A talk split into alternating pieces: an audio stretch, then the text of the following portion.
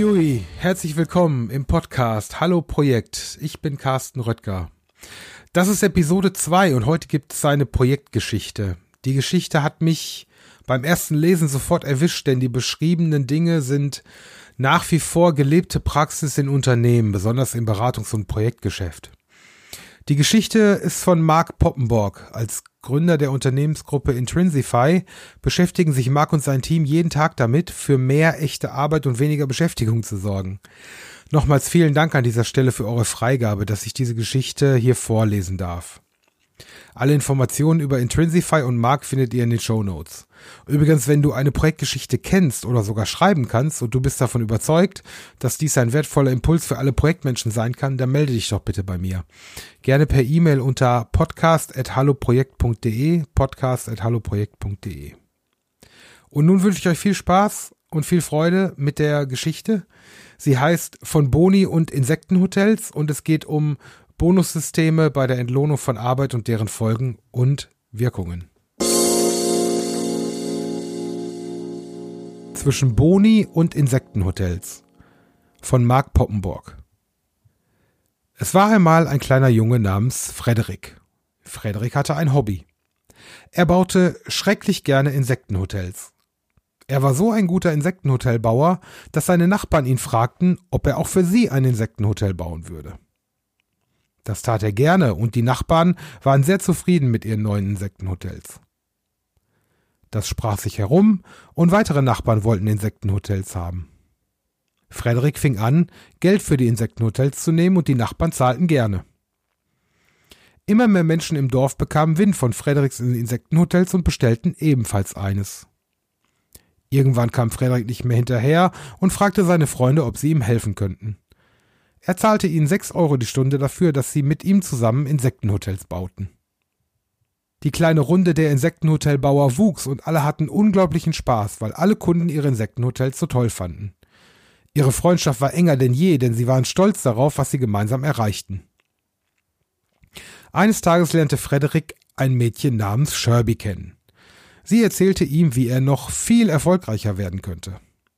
Frederik folgte ihrem Rat und fing an, jedem seiner Freunde zusätzlich acht Euro für jedes fertiggestellte Insektenhotel zu zahlen. Und Sherby schien recht zu behalten, seine Freunde bauten noch mehr Häuser in noch kürzerer Zeit. Einige Wochen später kam es zu den ersten Beschwerden bei Kunden. Die Insektenhotels hätten ihre Originalität verloren, sie sehen alle gleich aus und wären nicht mehr so leidenschaftlich gebaut. Frederik ließ sich erneut von Sherby beraten. Sie empfahl ihm, eine Kreativprämie einzuführen. Jede Woche solle er dem Freund mit dem kreativsten Insektenhotel einmalig 15 Euro bezahlen. Frederik war von Sherbys Idee sehr angetan und schritt sofort zur Tat. Und tatsächlich entwickelten seine Freunde daraufhin einige spektakuläre Insektenhotels, von denen er sich sehr zufriedene Kunden versprach. Die Kunden waren zunächst auch hellauf begeistert von den ausgefallenen Insektenhotels. Doch erneut kam es zu Beschwerden. Dieses Mal bemängelten die Kunden die abnehmende Qualität. Frederik war zunehmend enttäuscht von seinen Freunden und rückte immer enger mit Sherby zusammen, die stets versprach, ihm aus der Patsche zu helfen. Er bezahlte Sherby großzügig für ihre Dienste. Um das Qualitätsproblem in den Griff zu bekommen, stellten Sherby und Frederik ein Kind ein, das bei jedem Insektenhotel eine Qualitätsprüfung durchführen sollte. Außerdem bekam jeder seiner Freunde zusätzliche 20 Euro pro Woche, wenn seine Fehlerrate pro Insektenhotel unter vier Fehlern blieb. Das fanden einige seiner Freunde sehr unfair. Sie schlossen sich zusammen und wählten einen Sprecher, der mit Frederik und Sherby verhandeln sollte. Die Freunde waren nicht damit einverstanden, dass jeder dieselbe Qualitätsprämie in Höhe von 20 Euro bekam, denn sie arbeiteten unterschiedlich lange für Frederik. Schließlich gingen viele von ihnen noch zur Schule. Und so war es für manche leichter, weniger als vier Fehler pro Woche zu machen. Frederik und Sherby hielten das zwar für kleinlich, gingen aber auf die Forderung ein. Da der Berechnungsaufwand der Bezahlung nun jedoch immer komplizierter wurde, stellten sie eine weitere Freundin ein, die sich um die Berechnung der Boni kümmerte. In den nächsten Wochen und Monaten stritten sich die Kinder regelmäßig mit dem Qualitätskind darüber, was denn überhaupt ein Fehler sei und was nicht. Zugleich wurden die Kunden immer unzufriedener und die Verkaufszahlen nahmen zum ersten Mal ab. Daraufhin entschlossen sich Frederik und Sherby, einen Erwachsenen einzustellen, der den Kindern beibrachte, wie man anständig arbeitet. Das müssen Erwachsene schließlich wissen, dachten sich die beiden. Brav gingen seine Freunde zu dem Unterricht des Erwachsenen, doch ihre Arbeit machte ihnen immer weniger Spaß und ihr Frust wuchs zunehmend. Manche entschlossen sich, den Insektenhotelbau an den Nagel zu hängen.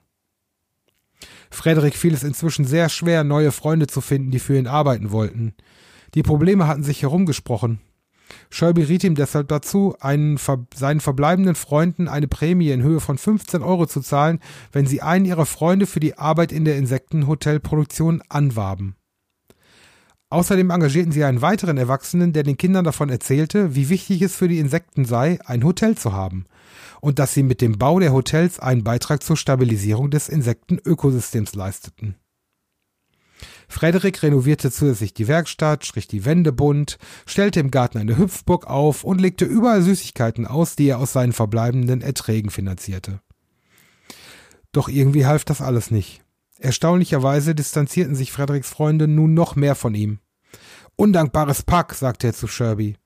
Sherby hatte jedoch ebenfalls zunehmend die Lust verloren und half von nun an an zwei Tagen die Woche einem Mädchen im Dorf dabei, Puppenhäuser erfolgreich zu verkaufen. Mit jeder Woche stiegen Frederiks Kosten, während seine Einnahmen langsam aber sicher zurückgingen.